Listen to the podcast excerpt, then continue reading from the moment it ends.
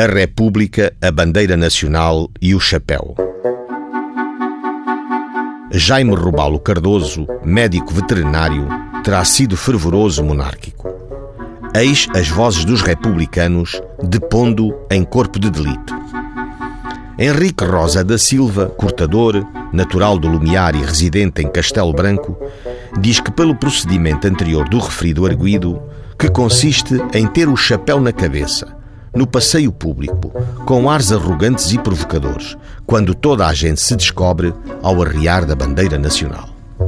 João Simão Caetano, comerciante, natural de Soalheira e residente em Castelo Branco, diz também que sabe, por ouvir dizer, publicamente que o mesmo arguído se conservava no passeio público, de chapéu na cabeça e em atitude provocadora e arrogante, quando toda a gente o tirava no ato de ser arriada a bandeira no edifício do quartel desta cidade.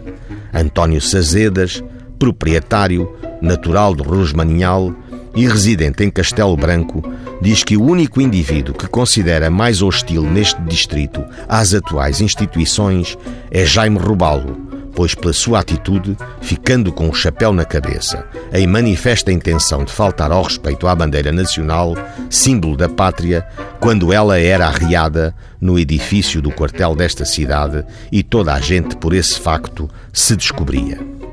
Ora, os autos de corpo de delito parecem ter tido origem em processo que terá ocorrido em Mafra e pelas mesmas razões.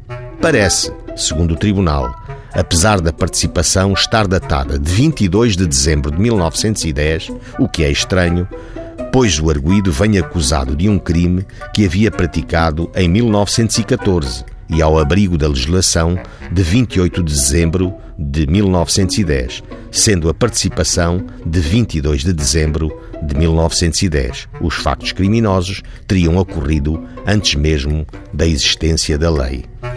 Como se defendeu o arguído? Choca ao modo pouco cuidado como se organizou o corpo de delito indireto, ressaltando nele o desejo manifesto de comprometer o arguído com sete testemunhas, que, ao deporem, ignorando o dia dos crimes, o ano deles e não havendo no processo nenhuma referência à distância a que ficou o quartel militar do local onde se presume ter sido praticado o crime ou crimes, isto é, o de não se destapar.